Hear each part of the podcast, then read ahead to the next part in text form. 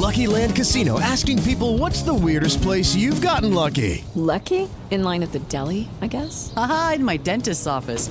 More than once, actually. Do I have to say? Yes, you do. In the car before my kids' PTA meeting. Really? Yes. Excuse me, what's the weirdest place you've gotten lucky? I never win and tell. Well, there you have it. You can get lucky anywhere playing at LuckyLandSlots.com. Play for free right now. Are you feeling lucky? No purchase necessary. Void where prohibited by law. 18 plus. Terms and conditions apply. See website for details. Filho não tem manual. Mas bem que poderia. Manual do Filho, com o psicólogo Tiago Tamborini, especializado em comportamento de crianças e adolescentes. Olá, queridos ouvintes do nosso podcast Manual do Filho. Você está chegando hoje aqui pela primeira vez? Então calma, porque eu sei que você também sonha com o Manual do Filho. Não é uma cartilha que a gente pudesse olhar ali, ter um índice, ir nos probleminhas assim que a gente está passando e achar a solução. Infelizmente, a notícia que eu tenho para te dar é que não existe manual. E pior, se existisse, ninguém ia ler. Pelo menos é isso que diz o meu comparsa aqui nesse podcast, o meu parceiro Tiago Tamborini. Tudo bom, Tiago? Tudo bem, Paulinha. Outro dia, uma, uma mãe que segue a gente falou que a gente faz clickbait. É isso que chama quando a gente bota um título para poder clicar. Professor, esse manual do filho aí é clickbait, porque vocês falaram que é manual, mas aí vocês falam que não existe manual. É isso aí. A gente quer dar a ideia de que existe. Mas na prática, na prática mesmo, não é bem um manual, né? A gente sabe como essas coisas funcionam. Filho não vem com manual. E eu falo como um mantra: se existisse, ninguém lê manual mesmo, não ia fazer grandes diferenças. e talvez fosse um manual muito grande, né, gente? Porque cada idade é uma coisa, cada momento é um negócio, cada família tem uma questão, cada. Gente, é assim, aí a tecnologia chega, aí a aula virtual chega, cada hora é um BO que se fosse realmente ter um manual, ele nem caberia na nuvem. Acho que a gente ia ter que pagar aquele plano a mais para poder ter esse manual, para poder acessá-lo. Bom, mas se você chegou agora, já está com sorte, porque estamos na terceira temporada, então você tem uma maratoninha aí para botar em dia, engaja nisso, porque a gente já trouxe vários assuntos aqui para o Manual do Filho. Na segunda temporada, a gente focou bastante no período de adolescência e também é, nessa questão da pandemia, porque a gente estava gravando o podcast durante aí todo esse processo de início da pandemia. E agora, na terceira temporada, estamos recebendo convidados. Aliás, se você quer que alguém venha aqui conversar com a gente, bater um papo aqui no Manual do Filho, é só nos mandar a sugestão lá pelo Instagram. Eu sou arroba Paulinha Carvalho JP e Thiago também está por lá, né, Thiago? Sim, senhora, arroba Thiago o Thiago é sem H. Agora, quem acompanha também os posts que a gente faz no canal youtube.com.br dicas de vida, sempre pega o spoiler, porque a gente já abre a tela com três pessoas, e aí eles já ficam sabendo quem é o convidado do episódio. E dessa vez a gente está aqui com a Carol Marotti, que é psicóloga, especialista parental e consteladora familiar.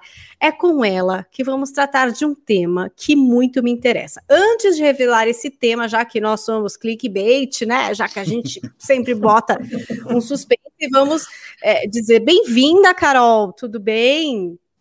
Tudo jóia, obrigada pelo convite, Paulinha, Tiago. É, ter esse tempinho aqui para falar de um assunto em que a gente vai falar bastante coisa e que a gente vai levar tudo isso que a gente fala para tentar colocar em prática, porque não tem receita, não tem idade, a cada minuto é um minuto diferente nessa relação em pais e filhos.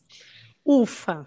E você sabe, porque Paulinha... tem gente que ouve e fala, eu tô fazendo, eu sei que eu tô fazendo errado, eu não sei exatamente o que, mas eu gostaria de mudar, né? Já é um primeiro passo, Thiago não é? Mas olha, Paulinha, desde o último convidado com o Léo Freiman, é, tá virando aqui um clubinho, a verdade é essa.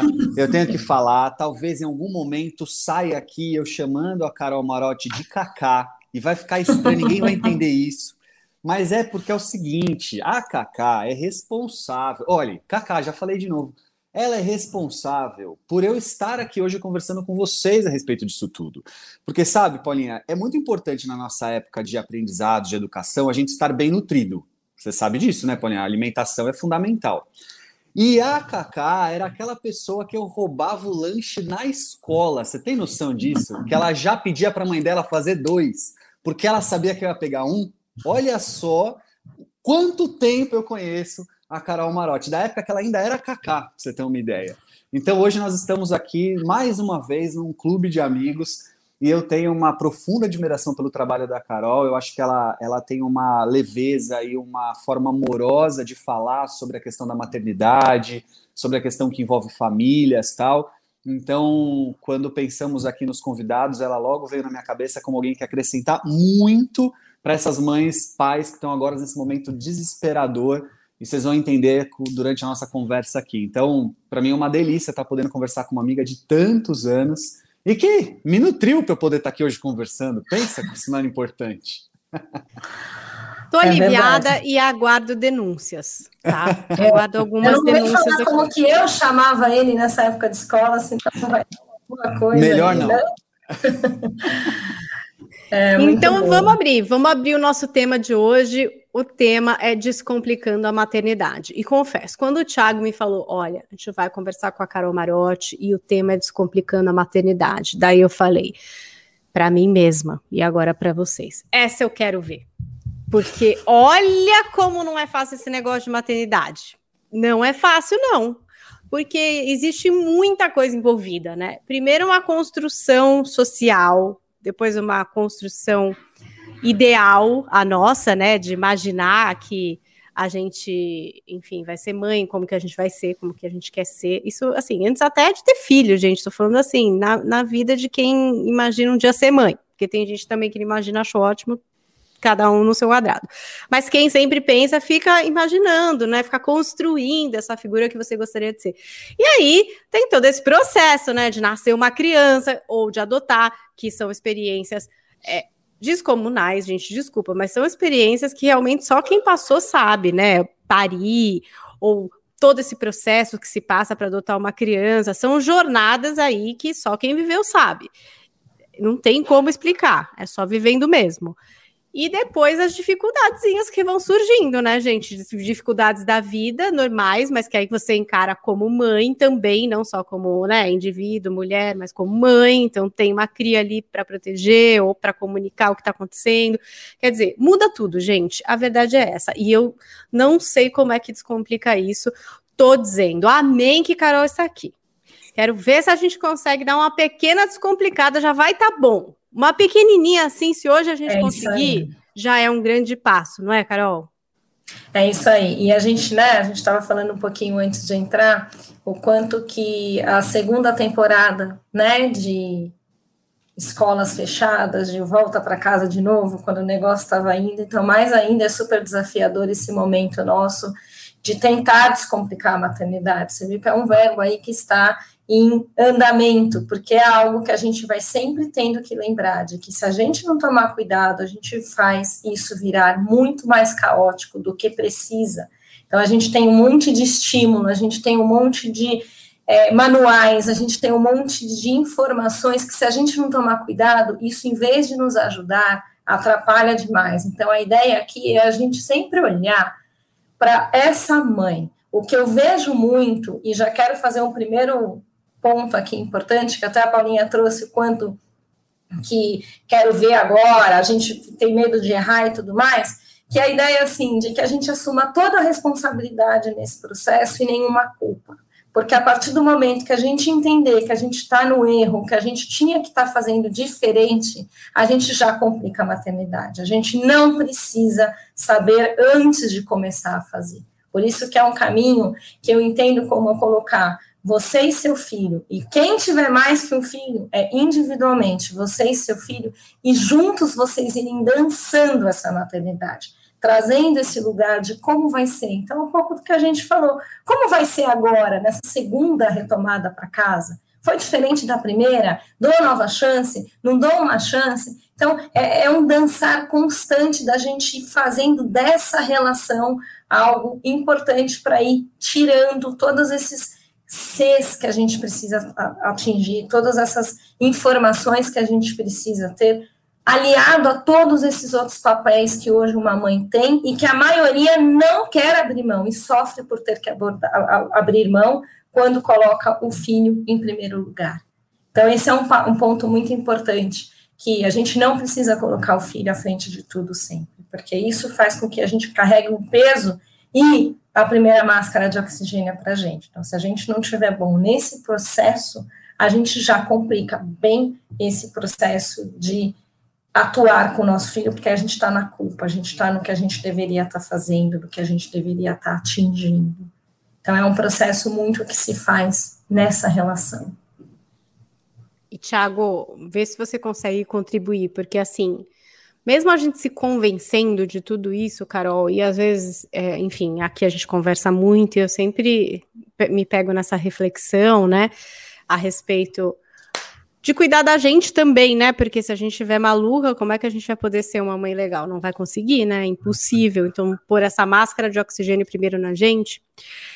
Também, às vezes, as cobranças vêm e a gente acaba se esquecendo disso. Eu me, me pego o tempo inteiro me esquecendo. Então, por exemplo, agora a gente está na segunda fase de aula online. Eu já percebi que um dos meus filhos não consegue, assim, tipo, é muito difícil para ele.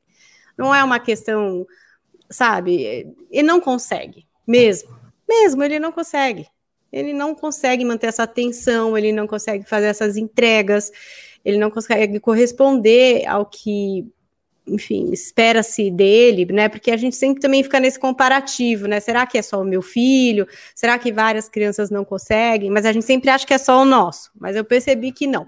E aí eu pensei, bom, então agora eu vou eu vou entender isso. Não posso ficar em cima desse menino. Porque se eu ficar que nem uma maluca em cima dele, vai ser pior, porque ele não vai conseguir, porque eu já tô vendo que não consegue, e eu vou ficar louca pressionando ele. Ah, legal, olha como a Paula tá esclarecida. Sim, mas daqui a pouco essa professora vai me chamar, que eu já sei como é que é, e vai falar: olha, João não sei o que lá, João não sei o que lá, João não fica, João desliga a câmera, João come durante, João tá viajando, João não entregou. E aí eu já vou falar, ai, gente, olha aí eu que não tô lá com o João. Já vou, vou voltar, entendeu? Eu volto para trás. Várias vezes eu me pego assim. Aí eu volto uma fileirinha para trás, tipo, vou, ah, vou encher o saco dele então. Aí eu começo a ficar louca. Aí eu saio desse negócio que eu tinha decidido, do tipo, meu filho não consegue, eu vou bancar isso, vou tentar manter a sanidade e vou para a insanidade novamente. Eu não sei se os pais estão se identificando com isso que eu estou falando, mas a minha sensação é que eu tento dar um passo à frente da sanidade, do entendimento, do acolhimento, e aí vem algum tipo de cobrança e eu dou dois passos para trás e falo: não, está tudo errado, o que, que eu preciso fazer? Me sinto assim o tempo inteiro, gente, não sei. Mas aí eu vou. Queria ouvir a, a Carol, mas assim, a Carol falou um negócio bacana, Paulinha, que eu acho que dá um gancho para isso que você está dizendo é, assumir a responsabilidade e não a culpa. Né? Então, a partir do momento que você passa a entender que o seu filho tem um limite diante do que está sendo colocado para ele, e decide então que você vai com ele numa, numa condução do que para ele funciona, do que para ele é melhor, você automaticamente passa para isso então assumir uma responsabilidade, que vai ser uma responsabilidade a, a, que você vai ter que lembrar dela quando a escola te chamar para bater um papo quando a escola te colocar e assumir diante da escola a sua responsabilidade do que você achou que é melhor. E aí eu, eu complemento dizendo o seguinte: é, existe uma outra coisa além de assumir a responsabilidade, que é a necessidade que a gente tem de abrir mão do nosso desejo de controlar tudo. Isso é muito comum do ser humano, mas se intensificou-se nas últimas décadas por conta de uma série de eventos que a gente poderia citar aí, mas a verdade é a seguinte: o ser humano tem uma falsa percepção de controle. E ao ter esta falsa percepção de controle, acreditando nela, ele vai cometer erros. Então, a gente acredita que é capaz de controlar também o filho no sentido de como ele tem que agir, do que ele tem que ser, como ele tem que ver, como ele tem que sentir, que emoções ele tem que viver, como é que ele tem. E a hora que a gente entra nessa vibe é a hora que também a gente começa a se cobrar, se cobrar, se cobrar, se cobrar, se cobrar, se cobrar, sem fim. Porque o filho não é a todo nosso controle, as aulas online não são do nosso controle e assim por diante. Então, essa junção ela é delicada mesmo. É, todos nós estamos aqui vivendo a mesma situação. Eu não digo que nós estamos no mesmo barco, nós estamos na mesma tempestade, mas cada um no seu barco, porque cada barco tem a sua condição, o seu tamanho, a sua navegabilidade, a verdade é essa. Vamos pensar, nós estamos falando aqui em três pessoas que têm os filhos em escola particular, mas as pessoas que estão com filhos em escola estadual estão num barco bem diferente do nosso, na mesma tempestade, mas talvez com menos condições de lidar com esse barco. Então, assim, para não me estender demais, eu acho que tem uma questão importante também que é unir a minha responsabilidade sobre as decisões que tomo versus o quanto não tenho controle sobre tudo. E neste momento você não tem um controle sobre o seu filho diante das aulas online. E vai ter que assumir uma responsabilidade mesmo e conduzir na tempestade do jeito que você entende que é capaz, assumindo diante da escola isso inclusive, matando no peito da angústia, da nervosismo, vem aqui para os nossos podcasts, marca consulta com terapeuta, faz o que for necessário, mas eu acho que esse é um caminho necessário também, né? Mas queria ouvir a Carol, falei demais. E na verdade, a gente, a gente vai para esse lugar da culpa ou do tinha que estar tá fazendo diferente quando a gente olha o resultado final também. Você pode observar o quanto que você vai já melhorando com ele. Será que esse filho realmente não teve uma evolução da primeira temporada de aulas online para agora, o que, que vocês ganharam? O que, que eu ganhei respeitando esse tempo dele? O que, que ele ganhou entendendo que o mundo está pondo limite, que mesmo que ele não goste dessa maneira. E, gente, vamos combinar entre nós aqui, que eles não nos escutem, não é para gostar, né? Não é para gostar desse jeito mesmo. Não, não, não tá bom para eles mesmo né? Então, assim, mas que nem tudo é como a gente quer mesmo, que a gente já está aprendendo que a gente não controla, que a gente já está aprendendo que as coisas são colocadas de limite de uma hora para outra, tudo pode mudar de novo, que existe toda essa resiliência e que a gente vai sentindo também nesse lugar até que momento que dá, até que momento que você também vai colocar o seu limite. Será que tem uma outra pessoa que você também pode é, compartilhar dessas aulas online, entrando o, o, seu parceiro, entrando outras pessoas nesse lugar que talvez está com um pouquinho mais de gás. E esse é um outro ponto que eu acho muito importante do Descomplicando a Maternidade, que é sim, eu posso pedir ajuda. Porque a gente passa por uma solidão e por uma coisa do, no máximo por um amigo ou outro, ou por um terapeuta, você fala realmente o que você está precisando. E a gente pode sim pedir ajuda. A ajuda não é feio. Pelo contrário, hoje a gente tem tanta informação, e a gente vai atrás de tanta informação de uma maneira até é, é, é ansiosa para buscar ajuda, mas de fato isso acaba deixando a gente até mais confusa. Eu costumo dizer e escuto muito isso em consultório no trabalho com mães, dos três grandes dilemas que a mãe tem com a vida dela, que é a falta de tempo, e aí a gente fica esperando achar um tempo. No momento, ah, quando eu tiver tempo, e eu falo, vamos achar tempo no tempo que a gente tem, porque senão isso nunca vai vir essa comparação mesmo, filho do outro, amiga e todo, todo esse lugar de concorrência que nós mulheres fazemos muito ainda com outras mulheres. Em parquinho, em praça, você vê muito isso, uma mãe olhando para uma outra mãe ainda. Infelizmente, isso ainda é muito cultural, fica se olhando para esse lugar da mãe da criança e não dessa família. E esse lugar do conselho demais. Eu tenho muita informação, mas eu não tenho a coragem de ir atrás exatamente daquela dança minha com meu filho, onde é muito mais individual. Essa ajuda às vezes precisa ser muito mais individual para entender. Não estou dando conta aqui e tudo bem. Talvez eu não vá conseguir fazer desse jeito, talvez eu não vá conseguir atingir esse resultado final que a escola espera. E a escola traz esse lugar também, que a gente também tem que trazer essa individualidade da, da nosso, do nosso filho, muito mais do que a escola. A escola vai olhar individualmente para os para os alunos, mas ainda da ótica da escola. É a gente que vai ter que trazer esse lugar de quem é o nosso filho, quais são os progressos que estão vendo. Então, esse lugar de acolher essa mãe de que se o seu filho está com esse comportamento, não tem nada de pessoal da sua maternidade, é muito importante para a gente não fazer essa virada do eu esqueço e sigo o jogo, pensando no que eu tenho que dar conta e não na relação com ele.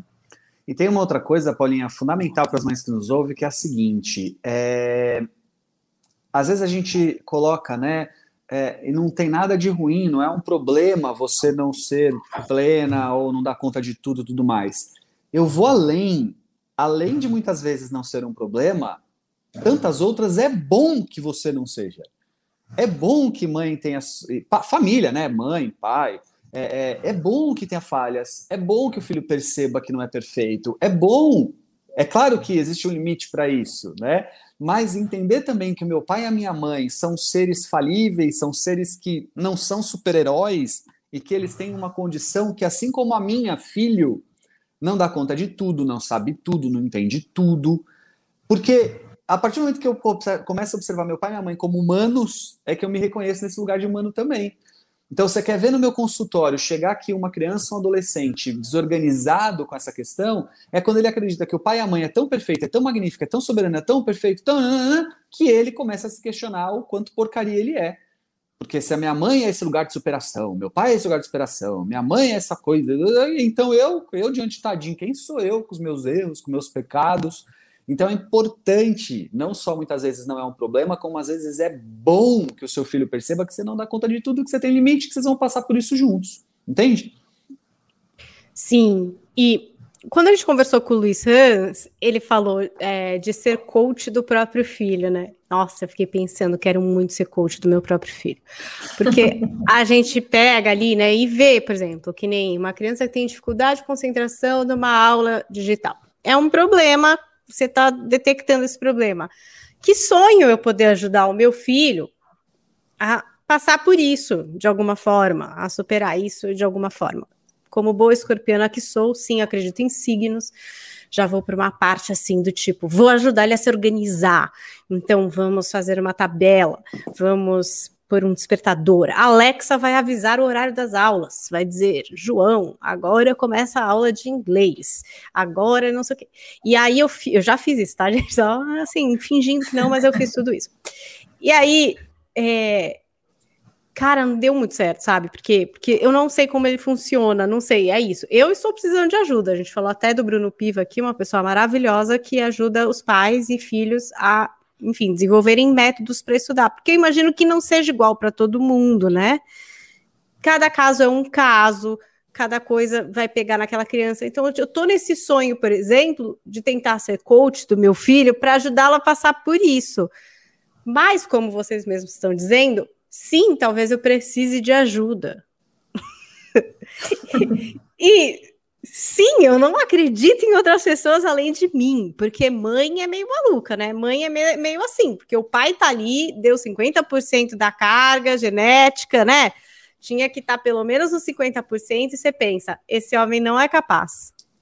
Não, ele não vai ser capaz. Não, não vai. Eu vou saber fazer melhor, entendeu? Porque ele vai esquecer, porque ele não vai conseguir entrar. E às vezes até esquece mesmo e não consegue entrar. Mas assim, aí você começa a dar uma desconfiança de qualquer coisa que a pessoa possa fazer, até a hora que você faz o quê?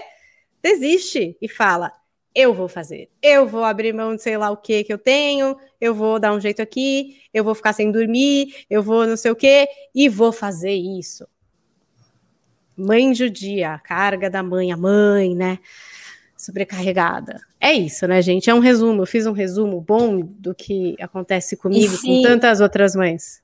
E se você conversar numa roda né, de conversa com outras pessoas, essas pessoas vão falar, uau, que mãe, né, olha só. É, nossa, eu só. odeio quando falar isso. Nossa, Mulher Maravilha, uma é, super mulher. Eu falo, não. Exatamente.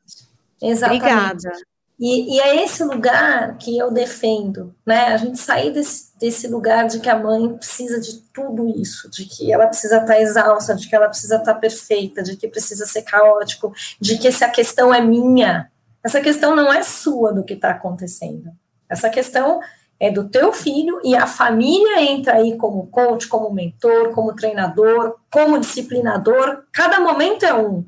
Se você precisa colocar o limite de que ele primeiro precisa comparecer na aula, antes de entender o que está rolando por trás para ele não conseguir se concentrar, você vai colocar o limite né, e que pode ser com Alexa, com um monte de outras coisas, para ele comparecer na aula. Então, existem esses papéis que a gente coloca para a maternidade, que eles são, que eles servem muito positivamente para a gente usar o lúdico da criança, para a gente usar o melhor momento da criança. Quem é seu filho? É muito importante. Isso é bom para você, essa planilha, essa regra. Mas quem é o seu filho? Como será que o seu filho se organiza? Porque senão a gente coloca uma maneira que não vai funcionar para o outro.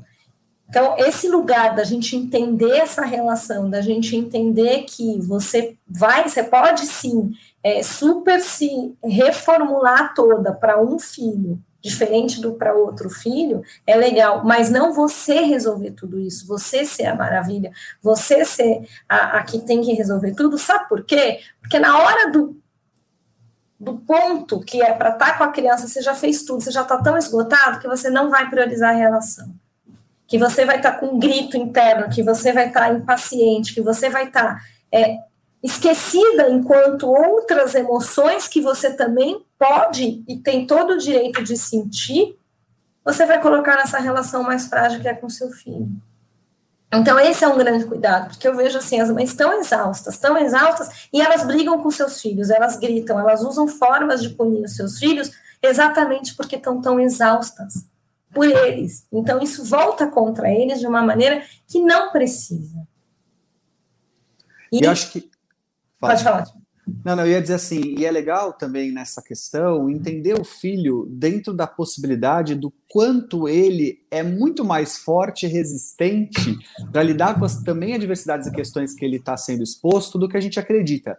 É, é, claro que aqui há um cuidado, porque quando digo isso, eu não estou dizendo que você não tenha que proteger, orientar, ser coach, nada disso, mamãe e papai que nos ouve aqui, né? O que eu estou querendo dizer é que às vezes a gente também olha para o filho diante de uma condição de muita fragilidade para lidar com as questões. E eles não são tão frágeis quanto imagina. Pense igual quando era pequenininho, né? Quem tem mais de um filho sabe melhor ainda disso, né? Então nasce o primeiro filho, caiu a chupeta no chão, você esteriliza, passa não sei o quê, banana, quase que dá uma chupeta nova porque ela caiu no chão. Você acredita que se ele comer, tomar, chupar aquela chupeta sujinha, meu Deus do céu, é, é não vai dar certo. Aí nasce o segundo, terceiro, quarto, no quinto filho, no, no quinto filho já tá chupando é o dedo e não tá nem aí que tá sujo, não sei o quê porque você começa a priorizar outras coisas e descobrir que ele é muito mais forte do que você imaginava, que não é uma chupetinha caindo no chão que volta para a boca, que faz ele ter um problema gastrointestinal o resto da vida e passar por problemas severos, né? Então, se a gente olha para o emocional também, né? O emocional também tem uma questão que é do quanto eles são capazes de lidar, óbvio, com a família dando, dando estrutura, com a família tendo também suporte, tá tudo bem em relação a isso, não é isso que eu estou questionando, não. Mas vou dar exemplos práticos às vezes, né? Então, é, é aquele filho ou aquela filha que é, se angustia muito diante de um problema que está vivendo na relação com o coleguinha, né? Rola ali um estresse. E os pais às vezes entram numa interferência danada e mandam a mensagem para a escola e fala com a mãe do coleguinha e manda não sei o quê, no grupo de amigos, né? porque, ei, seu filho tem condições de lidar com aquela diversidade, com aquele outro amiguinho. Se você puder orientar ele ali no, né, no pente fino da história, tipo, olha, talvez você pudesse ver assim, filho, será que você está enxergando desse jeito? Mas deixando ele lidar com aquela situação se virar, ele tem mais chance de resolver melhor do que você, porque, diga-se de passagem, a gente complica às vezes. Né? É, eu gosto do exemplo do parquinho, viu, Paulinha? No parquinho, pega duas crianças que ainda brincam no, na areinha, sabe, as crianças pequenininhas? O pai e a mãe não tá olhando, eles estão ali brincando com o baldinho, tal, não sei o que, se entendendo. Um rouba o baldinho do outro, daí fica bravo que roubou, mas aí fica com o baldinho que tá na mão e vida que segue. É chegar um pai e uma mãe para interferir e começa choro, briga, gritaria, tal. Você fala, o que aconteceu? É, quebrou uma dinâmica, eles se organizam. Você acha que na escola tem 30 crianças no parquinho brincando na areia, tá todas elas estão sendo mediadas? E elas se entendem, né? Então a gente também precisa entender que hoje, na condição atual que estamos vivendo, eles também são capazes de lidar com tudo isso de uma maneira muito mais forte do que a gente imagina. E que às vezes somos nós que estamos complicando a coisa. Por isso acho que é legal a ideia do descomplicando a maternidade. A ideia de que às vezes a gente vai ter que deixar filho angustiado um pouquinho mesmo, de às vezes ele vai ter que ficar um pouco é, frustrado mesmo, que o papai e a mamãe estão tá em casa, mas não está lá para ele. Hein, Carol, a gente que atende né? Como é difícil, oh. às vezes, um filho entender, falar assim, peraí, peraí, peraí, a minha mãe tá no quarto aqui do lado, eu tô ouvindo a voz dela o dia inteiro, mas ela não está para mim, eu não posso entrar lá a hora que eu quero, eu não posso falar a hora que eu quero. Pior, ela tá dando atenção para uma outra pessoa. Que quer? Quem é esta pessoa que merece a atenção da minha mãe, não a minha? E é entender que o seu filho é capaz de lidar com isso, que ele vai ficar bravo, triste, frustrado e que, ok, faz parte do jogo de crescimento da vida, de lidar com as próprias emoções, então, eu estou dando alguns exemplos aqui, talvez até um pouco mais pessoais do meu dia a dia, mas cada um consegue incluir no seu, né? Descomplicar a maternidade também eu entendo que é olhar para o filho entendendo que ele é capaz de lidar com muita mais coisa do que às vezes a gente acha que ele é capaz. Óbvio, tomando cuidado com os limites, mantendo a sustentação. Os adultos da casa somos nós, sem esquecer disso, sem esquecer disso, né? Mas é importante isso também. Às vezes a gente olha com eles com muita fragilidade, sabe? Muito tipo, meu Deus do céu, e por isso que eu bato muito na tecla do evoluir juntos, cada um no seu papel. porque eu, eu tenho aqui a coleção, né? O meu filho vai fazer sete anos agora em abril, terminei de ler a leitura do seu filho de sete anos, daqui a pouco estou comprando de oito. Por quê? Porque eu preciso entender quem é meu filho e o que está sendo esperado aí diante desse mudão, do mundão também que vai mudando tudo isso do, de estímulo, de rotina e tudo mais. Mas é evoluir junto, porque nessa relação você está como mãe e você também tem os seus sentimentos como mãe. É difícil, sim, a gente ver um filho frustrado, é difícil a gente ver um filho sendo, é, é, de alguma maneira, ficando para trás, os outros não, e a aula online não favorece isso, e, e toda essa dinâmica, né? Aqui, eu, aqui em casa eu tenho um, um, um, carinha que ele quer ser o primeiro de tudo, que ele é super competitivo, que a vida dele é jogo, que vida, ele cria competição até sozinho com ele mesmo. E o, o, o, quanto que na aula online o esperar, ele está falando, ele desrespeita, abre o microfone fala, a professora vai lá e fecha, aí ele quer sair da aula, e aí fecha o tempo. E realmente dá uma vontade da gente resolver isso para ele, da gente falar para ele o que precisa. Mas aí é o nosso lugar, é a nossa visão madura, é a nossa visão como mãe, como mulher, que está entendendo isso. Agora, se a gente sentar no mesmo nível que ele para assistir essa aula, o que ele vê? Será que ele vê toda essa competição mesmo? Será que ele vê todo esse atraso mesmo? Será que ele vê toda essa, essa situação na mesma ótica que a gente? Talvez não, talvez vê muito pior. Meu filho essa semana falou para mim, me doeu o coração, ele falou, é mamãe, eu acho que o corona está vencendo da gente. Eu falei, por quê? Porque a gente fez toda uma tentativa, voltamos para a escola e ele mandou a gente para casa de novo. Eu falei, e aí? Ele falou, aí que a gente tem que aprender mais alguma coisa para sair de novo.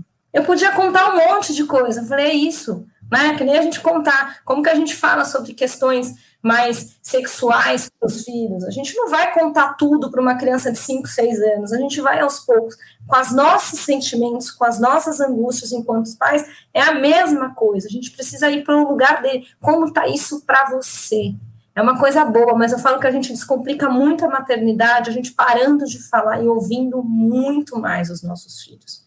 O que ele está sentindo disso tudo, o que ele está trazendo, e como eu estou sentindo tudo isso que ele está trazendo. Porque aí nós somos os adultos. O que for nosso, a gente resolve. O que for dele, a gente está ali para ajudá-los a resolver. Porque senão a gente vai criando muito, trazendo esse caminho para ele, colocando aquela, aquela, como fala, aquela pranchinha para ele subir, nadar e surfar. Não. Ele precisa tomar uns caldos e a gente está ali para ir tendo essa resiliência. E o social educa. O social educa muito, a gente acolhe. E o social educa fora de casa. E os nossos filhos têm a cidade, né? De ser fora de casa, de trazer esse lugar, que é um lugar onde a gente está vendo muito mais do que deveria nesse âmbito escolar e onde a gente precisa ter muito cuidado para a gente não esquecer que nessa relação a gente pode ser tudo. Pode, pode ser mentora, pode ser amiga, pode ser uma boa ouvinte, mas antes de tudo a gente é mãe. O fato da gente ser mãe, a gente já põe uma pinceladinha ali de ai meu Deus, o meu filhinho é diferente aí a gente complica muito mais. Carol, vamos imaginar que, por exemplo, a gente está numa coisa complicada, assim. Que nem você falou, né? Ouvir mais seria um primeiro passo, dar um passo para trás, parar um pouco com as demandas, a falação, porque às vezes a coisa fica muito inflamada, né? E é difícil sair disso. Como é que desata nó, sabe assim? Acho Isso. que uma coisa prática para os pais que estão passando já por uma coisa que está complicada, está difícil, a conversa não está fluindo, está muita briga, está muito complicado e que você não enxerga ali como é que eu começo a sair desse tipo de dinâmica que já está muito inflamada, por exemplo. Que eu imagino Perfeito. que alguns pais estão entrando de novo nisso, assim, né? Porque estava numa fase mais tranquila, os filhos menos angustiados né? Os que voltaram para a escola, eu estou dizendo aqui, gente, porque aqui em casa fez uma diferença tremenda, assim. Esse fato de ir e voltar da escola mudou, mudou. O menino voltou a dormir no quarto, sozinho, parou de tentar dormir com a gente, de tentar dormir com o irmão, sabe? Mudou, você vê, nossa, mudou, né? Como já tá com outro ânimo. E agora vai voltar. Mas é, tem gente que tá só esperando, assim, ó peraí, que eu já sei. Já sei o que vai acontecer, vai inflamar, vai ficar de mau humor, eu vou começar a brigar e eu não sei o que fazer. Como é que a gente sai desse tipo de nó, assim? Qual é o, quais são os primeiros passos para mudar essa dinâmica? É muito legal essa pergunta. Na verdade, é a gente entender que tá tudo bem o que a gente não gostar de ver, porque dói, né? Piora para melhorar. Então, esse lugar da gente assumir a responsabilidade e perceber que não está indo bem, ou que pode ser feito diferente, ou que eu estou irritado, já é um primeiro ponto, já é um primeiro passo. É, eu escutei nessa pandemia de casais, de pais que eu atendo, um, um pai, por exemplo, falando assim: eu não estou conseguindo tolerar a voz do meu filho, e me dói muito, me dói muito falar isso. É, e a gente precisa trazer isso, porque está difícil para todo mundo. Então, é a gente admitir todos os sentimentos que tudo isso está dando dentro da gente. É a gente admitir e olhar o que eu estou sentindo nessa situação, como eu estou emocionalmente nessa situação. Para a gente poder agir com os nossos filhos, a gente primeiro precisa perceber quais são os sentimentos que essa situação me traz. É o primeiro ponto. Meio que aquele termômetro, como eu estou hoje. Primeiro ponto. Se você está angustiada, irritada, impaciente, talvez essa maneira melhor de agir numa situação quando tudo estiver muito quente é ficando quieto. É falando, se você tiver um filho que tem idade para falar, eu vou ficar um pouco quieta aqui porque eu estou irritada com essa situação. Deixa eu me acalmar. E aí a gente mostra que a gente tem sentimento, a gente mostra que a gente não tem resposta de tudo, como o Tiago falou, que a gente erra, que a gente é imperfeito. Essa coisa da gente ter resposta fast food o tempo todo não é bom, porque aí a gente traz qualquer coisa. E um mantra que eu utilizo muito nas, nas relações, quando tem esses conflitos, é a relação é em primeiro lugar. A tarefa vem depois. Naquele auge, porque senão você vai querer pôr ele na sala, entrar já com sermão, fazer alguma, ter alguma atitude para tentar sair daquele lugar, quando na verdade o que a gente precisa é conectar, conectar com a relação. Porque a criança não vai falar, tá difícil mesmo. Ela vai voltar a ter comportamentos e talvez até um comportamento muito mais é, é, frustrado, porque é a segunda vez, a gente né, toma um caldo de novo. E ela não vai pedir ajuda, ela vai se comportar mal ela vai trazer um comportamento que, na disciplina positiva, a gente fala que é um comportamento equivocado, que por trás do mau comportamento tem um objetivo de, de pedido ali. Ou é um pedido de atenção, ou é um pedido de participação, ou é, deixa eu ver, você está me, tá me tolindo, você está aqui vendo, fazendo eu me sentir mal, peraí que eu vou fazer mal também. Ou é aquela inadequação, então não vou fazer mais nada, então não sei nem dormir mais, não sei mais brincar, não sei fazer mais nada. Então, a gente tem esses comportamentos que a criança sente com tudo isso, mas ela não vai falar. Ela vai. Foi a mãe chegar. Foi você chegar que a criança piorou? Quem já ouviu isso, né? Foi você chegar, tava tudo bem agora. Foi você chegar que piorou. Eu falo, sabe aquela coisa que a gente chega em casa, tira o sapato, tira o cinto, desabrocha o sutiã e fala, ai, que bom, agora eu posso ser eu, é muito quando a criança às vezes está com a gente. Ah, agora eu posso, agora eu posso mostrar tudo que está acontecendo. Só que ela vai mostrar com esse sentimento. Então, é muito espelho. O que, o que eu estou levando para o meu filho, muitas vezes, são coisas que eu tenho que lidar comigo. Para mim, o primeiro passo é esse lugar, o que eu estou sentindo agora. E aí, a partir disso, você vê. Quando você está com uma tranquilidade, quando você está com mais uma vontade, pô, vou começar de novo, estou empolgada, tirei minha semana aqui para reestruturar, vai na fé, vai fundo. Mas quando você está naqueles dias que meu, você já acordou, se segura um pouquinho, se preserva, você faria isso com o chefe, você faria isso com outra relação, por que a gente não pode fazer isso com o filho? E é muito comum, né, Carol, que o filho espelhe o comportamento do pai, e, portanto, pai, quando você olhar no seu filho um comportamento estranho, inadequado, alguma coisa assim, Lembre-se, é provável, não é regra, mas acontece muito que ele esteja te dando um espelho sobre o seu comportamento. Então, aquele dia que o filho está mais irritado, aquele dia que o filho está mais angustiado, que está mais agitado, que ele XYZ coisas, olhe para você, porque tem uma chance enorme de ele estar tá dizendo que você está assim e quem começou a brincadeira foi você nessa história. É muito, mas muito comum isso acontecer.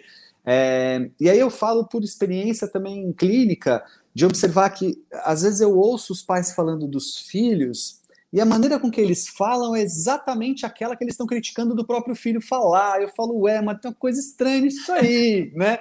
Pai tá falando, tá criticando a maneira que o filho fala, mas falando da mesma forma. E aí você vai colhendo várias informações e falando, peraí, né? Eu acho que eu não erro quando digo que o filho tem um lugar também de espelhamento muito bacana, né? Certa vez eu já contei essa história em algum outro podcast, eu vou retomar ela muito rapidamente, mas é, eu tive a oportunidade de ter supervisão com Oswaldo de Loreto, era um, um psiquiatra muito bacana, já naquela época, hoje falecido, naquela época já com muita experiência tal, e ele disse uma coisa para mim que eu nunca mais esqueci. Ele falou assim: muitas vezes a doença está na criança, mas não é da criança. A doença está na criança, mas não é da criança. E aí, ao longo da minha carreira, eu fui entendendo, porque eu tive supervisão com ele logo recém-formado. Era uma, aliás, eu estava na faculdade ainda, era uma clínica psiquiátrica que eu trabalhava. E demorei para entender, mas hoje eu entendo muito bem o que ele quis dizer quando a gente observa uma criança que às vezes apresenta um sintoma, um comportamento, uma dificuldade, que diz muito mais sobre como ela é tratada, sobre a dinâmica da própria família, sobre os problemas que ela está vivendo, do que especificamente sobre apenas ela. Né? Então, é claro que existem as suas nuances, né? Uma criança, por exemplo, que tem hiperatividade, você pode encontrar questões ali neuro, muitas vezes interferindo nisso. Mas o nível dessa hiperatividade, a forma como ela lida com ela, tem muito a ver com o lugar que ela está inserida. Então, a gente vai, obviamente, encontrar um monte de coisas que é sim da criança, mas muitas delas ela apresenta, está nela, mas não é dela. Já falei disso em outros episódios, quem maratona aí com certeza vai resgatar, mas achei importante trazer isso para nós aqui, porque quando a Carol fala dessa coisa da gente poder olhar primeiro para nós como primeiro passo, é isso. É também entendendo que o filho está falando sobre nós. O comportamento do filho, a relação do filho, tal, fala sobre nós. Gente, não como culpa. Não como culpa, como responsabilidade, como coparticipativo. Ué, Paulinha, quer ver? Vou jogar aí para você uma bola. Não é comum que o humor do seu marido interfira às vezes no seu ao longo do dia? Que você às vezes acorde bem e você fala assim: não, Acordei hoje, hoje o dia tá legal, gosto de sol, tá um dia claro, tá, tô bem, tô, tô leve hoje. Aí, de repente, pegou o dia, seu marido não tá na mesma vibe. E você passou o dia até tentando, hein? Porque você tem maturidade, você não é criança, você tem maturidade, você tem, você tem percepção, você até tentou, naquele dia você fez um almoço diferente, você deu, né? Mas é, é comum que vez ou outra que isso aconteça, não sempre, mas vez ou outra, você termine o dia também de mau humor, também de saco cheio, também mandando todo mundo para aquele lugar. Se isso acontece com adulto, imagina com uma criança, né? Que não tem a mesma Não, é muito comum. E eu não sei, mas eu já várias vezes me enxerguei, me enxerguei assim nos meus filhos. Às vezes em coisas engraçadas e legais, que você fala, gente, minimina, tá imitando aqui um negócio que eu falo, jeito de falar e tal. E às vezes um jeito ruim, tipo, dando uma bronca em outra pessoa, que é o jeito exatamente que você deu a bronca nele, assim, né? Ainda mais quando você tem irmãos, aí você tem a oportunidade de observar isso mais constantemente, né? Porque é um com o outro e usando ali o seu exemplo, né? A forma como você faz é a forma que o outro repreende o outro. Aliás, por falar em irmãos, acho que é uma situação legal também da gente trazer, porque é bastante comum que esses irmãos sejam bem diferentes até, né? De personalidade, enfim, cada um na sua individualidade. E nesse sistema pandêmico, onde está todo mundo dentro da mesma casa, mais intensificado, sem a oportunidade de trocar com os amigos, né? A individualidade do lugar de estudo. Isso também tem mexido com as crianças, pelo menos eu sinto bastante aqui, que tem sido difícil mais difícil, eu acho que para os mais novos, porque eles ainda não são tão sagazes assim nos meios digitais, então realmente a convivência com os amigos quase ali na aula virtual e só, porque poucos conseguem, né, falar virtualmente, e o outro sai quase só virtualmente, né? Só fala virtualmente, tudo bem, joga jogo, às vezes fica mais com os amigos do que com a gente, mas assim, jogando um jogo virtual, às vezes até aqui em casa não, porque é meio proibido, mas enfim, às vezes até com outras crianças que nem são da escola, sei lá, outras crianças outras, que conhecem só virtualmente, que às vezes nem são crianças, que medo. Mas enfim, é, essa história de irmãos. Aí tá o mesmo pai, né? É o mesmo estresse, só que com duas pessoas que às vezes são completamente diferentes, né? Por exemplo, um é mais é, dá para virada e um é menos Um é mais cordato, mais ok, mais ali, faz mais a regrinha. Aqui em casa é um pouco assim. Um é mais assim, desafiador, nananã, no jeito dele. E o outro é mais assim, você vai lá, ele tá no calendário, já entrou, tá mais adaptado, digamos assim. Já deu mais certo para o outro. Só que a gente está com a mesma carga, né? Essa carga de estresse ou não é igualzinha para um e para outro e dependendo, dá umas químicas erradas às vezes, né? Às vezes tem um que uhum. leva que não tinha nada a ver com a história. De repente, pau! Meu Deus, o que está acontecendo com essa moça? Essa mãe está um pouco alterada. O que será que está acontecendo? Como é que a gente faz para dar um tratamento individual para o que parece ser um grupo, apesar de não ser, um grupo de filhos?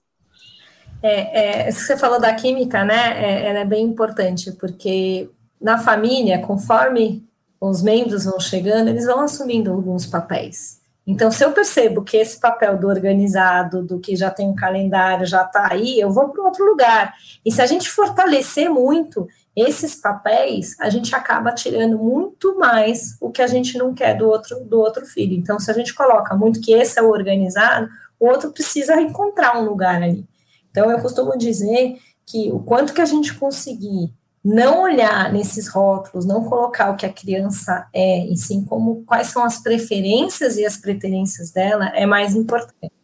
Tentar, na medida do possível, porque está tudo dentro de casa, muitos jogos em família. Isso tem ajudado bastante, tem recomendado bastante para entrar nesse lugar de um grupo de uma maneira menos virtual, mais real, onde a gente pode utilizar os próprios as próprias características e os próprios perfis a favor. Então, quem mais organizado controla os pontos, quem é o mais comunicativo começa o jogo, enfim, para a gente colocar essa individualidade mesmo tudo junto e misturado. E os pais de dois ou mais filhos têm uma lição de casa maior, que é tentar dar esse tempo de qualidade exclusivo para cada filho. Isso é muito importante. Ele precisa ter esse, esse momento em que tudo está muito virtual e tudo está muito junto, se a gente conseguir fazer essa individualidade de acordo com o que é possível ali, é muito importante para a gente ir trazendo essa, esse lugar enquanto sujeito com as suas colocações, com as suas características, com os seus defeitos, com os seus bons e ruins nessa relação, porque senão a gente fica falando, ah, eu só preciso estar com a minha mãe nesse momento, eu só sou validado para minha mãe, com a minha mãe nesse momento. E a mensagem que a gente precisa passar para os nossos filhos é que tá tudo bem quando não tá tudo bem. Né? Que, que eu amo você mesmo quando eu estou tendo que ser mais firme com você. Mesmo quando você não está indo bem naquela atividade da escola. Porque senão a gente vai indo para esse lugar de que a nosso comportamento, essas químicas erradas reforçam que aquilo que é algo de um desafio passa a ser o que me entendem enquanto ser dentro daquele grupo, enquanto dentro daquele, daquela família. Ah, ele está com dificuldade. Outra coisa que eu falo bastante é toma cuidado quando vocês falam, quando a gente fala com os nossos filhos, o que a gente fala para os nossos, dos nossos filhos para os outros. Ah, aqui tá um horror. Agora vai voltar online, já estou até vendo. Para ele está muito difícil e tudo mais. A gente vai reforçando esse lugar para a criança sem querer, a gente vai passando essa mensagem de que, meu, é isso mesmo. E aí a criança vai entendendo, lembra até, principalmente os sete anos, a gente vai trazendo tudo o que ela sabe do mundo pelo olho da mãe, pelo olho do pai. Então, esse, esse momento de individualidade, essas químicas aqui é mais difícil para mim, aqui exige mais, porque é um lugar que para mim eu também não concordo. Sabe aquele cliente mais difícil? É o que a gente tem que dar mais atenção. É nesse lugar aí. A química que não der boa é a que você tem que mais olhar para não preterir, não agir pior, não coagir mais. E, e aquela história, né, Carol, que é a gente também poder olhar no sentido de que não é um problema e que não precisamos ter a mesma conduta com um e com o outro. Quando a gente fala de valores, quando a gente fala de afeto e tal, essa aí precisa, tipo, é, faz parte dos valores da família e tal. Mas quando a gente fala de ações específicas de conduta, de, de orientações, a vida é assim. Individuais. Individuais, né? porque cada filho precisa mesmo de um olhar, de uma, de uma, de uma intenção, de uma forma, de um tipo de bronca, de, e assim por diante, né? Então, é comum os pais se pegarem muito maus, ou se cobrando demais, ou angustiados, porque às vezes eles não conseguem agir igual um com o outro, ou porque o filho pega, né? Os filhos são ótimos nisso, né? Ah, mas ele pode jogar videogame à tarde ou não? É, então, porque ele é ele, você é você. Eu sou uma mãe só, mas vocês são dois, né? Então, dois representa duas formas diferentes de lidar com a mesma questão. Ele pode, você não, assim como você talvez possa outras coisas, ele não, e assim vai. Os pais entenderem isso é muito importante, porque boa parte das vezes em que eu converso com os pais que estão com questões com filhos, é, vem isso, vem essa coisa de assim, ah, mas é porque às vezes é complicado deixar um não deixar o outro, às vezes é complicado porque eu falo que um não pode, mas e aí o outro, aí fica colocando todo mundo no mesmo pacote. Ei, são diferentes, com formas diferentes de lidar, nas suas, inclusive, potencialidades, no seu, nas, suas, nas suas condições. Paulinha, eu me identifico muito com a sua questão aí com esse filho que tem dificuldade de se concentrar, porque é muito do que vivo lá em casa. O pessoal que acompanha o podcast aqui sabe que vez ou outra eu cito isso, né? E a minha filha tem como grande característica positiva, vou reforçar, para mim isso é positivo a necessidade de viver o ambiente, ela precisa estar em contato com o ambiente. Então, ela, por exemplo, larga o iPad fácil por qualquer coisa que você propor para ela. Ela gosta do iPad, se você deixar, ela fica. Mas propõe qualquer coisa, ela larga por qualquer coisa que seja movimento, que seja ação, que seja é, interação, né? Ela é, ela é muito assim. E eu acho isso maravilhoso. Agora, para aula online, uhum. é o pior jeito possível. Ela não, gosta, ela não gosta de assistir um filme até o final. Como é que ela vai gostar de uma aula? Entende? Só que se eu não ficar atento, eu faço desta potencialidade uma falha apenas, um problema apenas, e não é bem assim. Peraí, o Tiago, aqui eu que vos falo, tem uma questão voltada para a área de humanas. Eu gosto de pessoas, eu gosto de estar com gente, eu gosto de ajudar, de conversar, de motivar e ser motivado por isso. Me bota na frente de um cálculo matemático. Me bota para aplicar um teste de psicologia, por exemplo. Não sou o cara. Não sou o cara para fazer isso. Isso quer dizer que então eu não sou um cara bom ou que eu não. Não. Mas se você me usar no lugar errado, vai parecer que sim.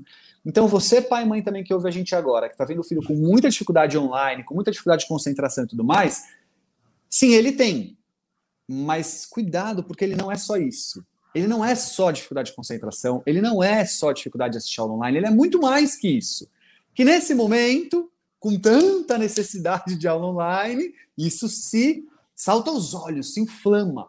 Mas é importante a gente ter essa consciência, porque para eles não pode ficar essa sensação. Senão, chega aqui no meu consultório, Paulinha, isso acontece pra caramba. A Carol sabe disso que ela vive no consultório dela também. Chega aqui no consultório falando assim: Meu, eu não sei o que acontece com o pai e minha mãe. Eu virei escola. Eles olham para mim para perguntar de escola. Eles olham para mim e perguntar se eu fiz a prova, se eu fui bem na nota, se eu entreguei o trabalho, se eu fiz o exercício, se eu estudei, se eu não sei o quê. Ah, ah, ah. Eu sou muito mais que isso. E é mesmo. E os pais precisam entender isso. Tá, agora a gente já está há um tempo, vamos ter que encerrar. Quero mais uma dica prática. Que eu já comecei aqui botando selos, né? Falei que um era organizado, um não era, não sei o que, já fiz tudo errado. Então, quero saber, assim, como é que a gente pode abordar com o filho assim, bem prático mesmo. Tipo, a gente sabe que ele tá com uma dificuldade, mas a gente não tá querendo botar selo, a gente não tá querendo dizer que não tem jeito, que ele é ruim, nada disso. A gente só tá querendo dizer assim: entendi que não é fácil, tô aqui para te ajudar, vamos lá. É mais ou menos isso que a gente tem que falar mas também não ficar fazendo por eles, né? Porque também pode ser que ele não consiga fazer mesmo, gente, acontece. Eu tô contando isso também na minha cabeça. Pode ser que não dê certo. E que ele, sei lá, precise fazer de novo, ou que eu não sei, escolhe outra estratégia, alguma coisa entre aí nessa jogada que ainda não tá, não se apresentou, não sei se o Bruno Piva, alguém, entendeu? Pode ser que aconteça alguma coisa assim também, né? Vai lá. Vai, é... praticamente, você, mãe, pai, tá aí em casa, tá um pouco assim, tá com medo, porque já não foi tão legal o ano passado, agora parece que a gente vai voltar nesse sistema. Você sabe que existe uma dificuldade, mas você não quer botar selinho de nada, você não quer botar seu filho para baixo, e você quer estar tá disposto a ajudar à medida do que for possível e saudável para o seu filho. E aí? Eu, eu diria o seguinte, assim, é, primeira coisa, é, não tem uma resposta prática de falar, faça isso. O que eu colocaria era, o que dessa situação eu aprendi, e eu quero continuar fazendo, e vou comunicar isso com o filho. Filho, as coisas voltaram dessa maneira, a gente vai ter que seguir mais um pouco dessa maneira. Eu vejo que isso aqui tem as suas dificuldades e eu vejo que isso aqui deu certo, que eu te ajudei. O que você acha? Como você acha que a gente pode ir resolvendo esse assunto? Então, a primeira coisa que eu colocaria, claro, depende muito da idade das crianças, né? Mas a gente ir trazendo até o próprio brainstorming de soluções que a criança pode dar. Como é que a gente vai fazer para a gente lidar com isso? A gente vai, é, depois da aula, conversar um pouquinho, a gente vai ficar na aula, mesmo que a aula estiver chata e eu vou ter uma atividade, uma massinha do lado, para quando estiver muito dispersando e eu poder mexer nessa massinha para poder fazer essas tarefas e, e, de alguma maneira, estar aqui, mas ter algum outro ponto de interesse tá? E o segundo ponto é como que essa família vai se organizar para esse lugar? Como que está esse ambiente? Como é que estão as, as, as pessoas que vão poder apoiar? Que outras formas a gente pode ter para dar como ferramentas para essa criança testar e ir colocando. Então, de novo, a questão é da criança, mas a família pode ir testando, e nós, como adultos, a gente pode ir testando novas fórmulas de ajudá-lo colocando que é um desafio, colocando que é algo que precisa ser visto, que precisa ser é, olhado, ele querendo ou não querendo, precisa ser olhado, precisa ser lidado com isso, mas que não temos a, a fórmula e que vamos encontrar junto, porque enquanto a gente ficar, a gente pensando no que precisa fazer e na grande lista do que não fazer, de novo a gente fica com a questão para a gente. Então, eu, particularmente, gosto muito desse lugar das reuniões em família, das reuniões em conversar com eles, ouvindo e trazendo da perspectiva dele como que a gente pode fazer. O que você acha que você consegue fazer daqui? Aonde pega? Aí depois de 20 minutos de aula, 30 minutos, de... aqui em casa tem um reloginho, 30 minutos de aula. Ele precisa. Então, 30 minutos a gente já vê, vai lá, pega a sua água, pega alguma coisa, pega uma massinha, volta e vamos mais um pouquinho. Então, entender esse lugar para ir juntos de novo, evoluindo juntos e vendo como que, como que você quer o apoio da sua mãe, como que você quer o apoio do seu pai. Precisamos lidar com isso. Então, eu traria muito essa solução em conjunto. O que, que você acha, Tiago? Eu acho que é isso mesmo. Eu chamo a ajuda dos universitários que é para responder essas perguntas da Paulinha aí. Ela adora fazer essas perguntas que eu não sei responder, aí eu chamo alguém para me ajudar. Mas aí eu deixo o convidado responder primeiro, vou pensando. É tudo, é tudo, é tudo esquematizado aqui. Mas é. é, me veio muito à cabeça também o quanto, Carol, a gente é, é, com isso, né, fazendo isso que você falou, também tem uma questão de poder dar pro filho o lugar dele de sujeito autônomo sobre as questões, né? Então, Paulinha, o, o seu filho vai te dar as dicas do caminho. Olha para ele assim. Então, a Carol falou: "Ah, meia hora na casa dela. Na minha casa tem o meu tempo. Na sua qual vai ser?" E de que Escuta, minha filha outro dia estava assistindo aula dentro da cabana que ela fez no meio da sala. E funcionou, ela estava assistindo aula, dava, dava. Entre ela não assistir e entre ela assistir dentro da cabana, se ela não estiver atrapalhando a dinâmica da aula, que aí é uma questão de educação e tudo mais, bom, foi o jeito que ela encontrou para poder ficar na frente daquilo. Pode ser toda aula? Não pode ser toda aula. Pode ser qualquer hora? Não pode ser qualquer hora, mas naquela hora podia, era possível que ela vivesse daquela forma. Outro dia também, ela que estava cansada, muita aula, não sei o quê, ela não queria assistir a última. E aí o combinado foi, foi assim, olha, é o seguinte, vamos primeiro entrar, você entra na aula, e ver como é que você se sente. Porque você está cansada mesmo, eu entendo e tudo mais. Ela falou: ah, mas eu posso então ficar deitada no chão do quarto vendo aula? Pode, fechou, pode. Você vai estar só ouvindo. Bom, resumindo, ela fez aula. Porque ela começou a ouvir, aí ela viu os amigos falando, tá, quando ela viu, ela estava sentada na cadeira, quando ela viu, ela estava com o caderno, quando ela viu, ela estava fazendo. Isso vai funcionar toda vez? Não. Pode ser que um dia eu chegue no quarto e ela esteja dormindo? Bem provável, pode acontecer. Mas aí eu estou dando também condições para ela de lidar, porque como a Carol falou, como ela também tem soluções para isso, quais são soluções em conjunto, o que eu vejo do meu filho, o que eu entendo sobre tudo aquilo. Eu, eu sei que eu estou ficando chato, já repetitivo, mas pai e mãe, pelo amor de Deus, posicione-se como quem sabe que não vai dar para não perder nada acadêmico e que a gente precisa uhum. ganhar no social, no emotivo, no afetivo.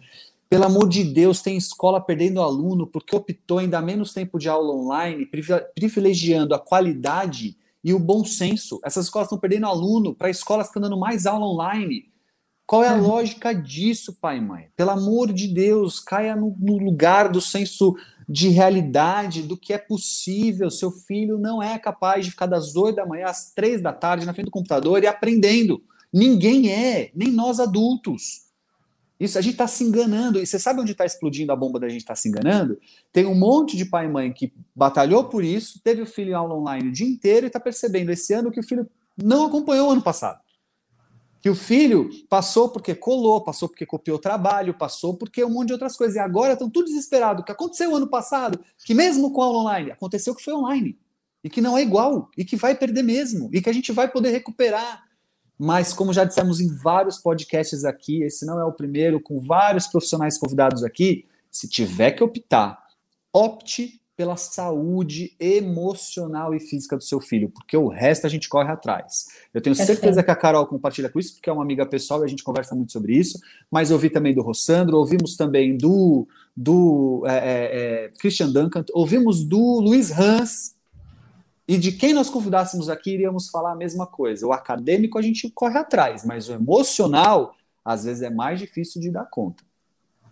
Por isso que eu coloco um grande mantra, né? Que se for na dúvida, na dúvida que você está ali com o teu filho, a relação vem em primeiro lugar. Essa conexão vem em primeiro lugar. Isso aí.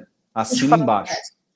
E, e, nesse lugar da mãe, até para dar esse, esse, esse fechamento aí da, do Descomplicando a Maternidade, que a gente acabou usando bastante para online, que é o que está mais, hoje mesmo uma caixinha nos meus stories, como é que está isso aí, que aqui de manhã foi um caos, hoje de manhã nas aulas online, é, tá, em, tá, tá insano, tá difícil. Então, assim, para todo mundo, a maternidade hoje se resume à aula online, né? Esse lugar que a gente, mãe, também coloca como que a gente tinha que resolver o que, depois de um ano, ninguém conseguiu resolver. Nem os pais, nem as escolas, nem, muito menos as crianças. Então, para aquecer esse lugar da mãe, com toda a responsabilidade, com todo o cuidado de como que a gente coloca isso no emocional da criança, porque eles são seres emocionais esse mundo de adulto é nosso, então sempre abaixo no olhar da criança para tentar ajudar ver qual que está sendo o impacto.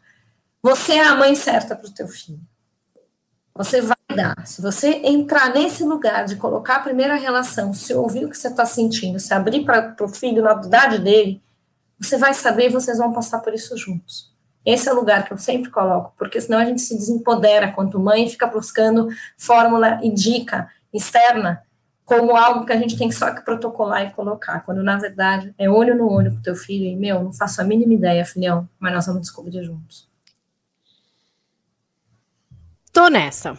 Vou tentar descobrir juntos e com vocês aqui nesse podcast, né? Isso que é bom, porque eu conto com os universitários, o Thiago, coitado, não me aguenta mais com os meus problemas, e eu represento um pouco de vocês também, pais. Então, se vocês têm dúvidas, querem contar causos, querem se aprofundar em alguma coisa que a gente trouxe, não deixa de me escrever lá no Instagram, arroba. Como vocês bem puderam perceber, estou errando tanto quanto vocês. Então estamos juntos nessa, não haverá um julgamento ou exposição. Eu pego para mim todas essas broncas e trago aqui para o nosso podcast, sempre na companhia do Thiago, que também está lá no Instagram, né, Ti? Arroba Thiago Tamborini, o, o Thiago é sem H, e temos também a Carol, que está no Instagram. Quem está acompanhando a nossa live aqui é arroba Carol Marote com dois T's e que também tem um site para as mães que quiserem se aprofundar mais, porque eu sei que ela cuida com muito carinho desse lugar da maternidade, né, Carol? Que é o www.acarolmarote com dois T's.com.br, é isso? Isso mesmo. É, a gente cuidar desse lugar, né, dessa primeira relação de amor dos filhos com a mãe que gera, que nutre dentro da barriga, é um lugar de acolhimento Eu vou agora, no próximo mês, lançar minha mentoria de maternidade descomplicada, onde a gente vai passo a passo trazendo esse lugar de buscar você ser a mãe certa e aberta e conectada aos nossos filhos para prepará-los para esse mundão, porque o que a gente está vendo aqui hoje nesse online é o que eles vão ver no mundão lá fora e a gente está podendo estar tá perto disso. É muito bom. Muito obrigada por estar aqui com vocês. É muito bacana para mim. Obrigada, Carol. Obrigada, Thiago. E semana Valeu. que vem você não me escapa. Eu já vou vir com mais dúvidas, entendeu? É bom você arranjar aí ajuda para o seu time, porque da minha cabeça aqui só tem dúvida e problema para resolver. ah, eu, estou achando que a quarta temporada vai ser com vida também. Ando com muito medo das suas perguntas. Então tá bom, gente. Obrigada pela companhia. Não deixa de compartilhar esse podcast no grupo de WhatsApp de mães da escola, do prédio, as suas amigas, para trazer esses assuntos. A gente espera expandir o horizonte das dúvidas e trazer algumas respostas para vocês. Obrigada e até o nosso próximo episódio. Tchau, tchau. Filho não tem manual. Mas bem que poderia. Manual do Filho, com o psicólogo Tiago Tamborini, especializado em comportamento de crianças e adolescentes.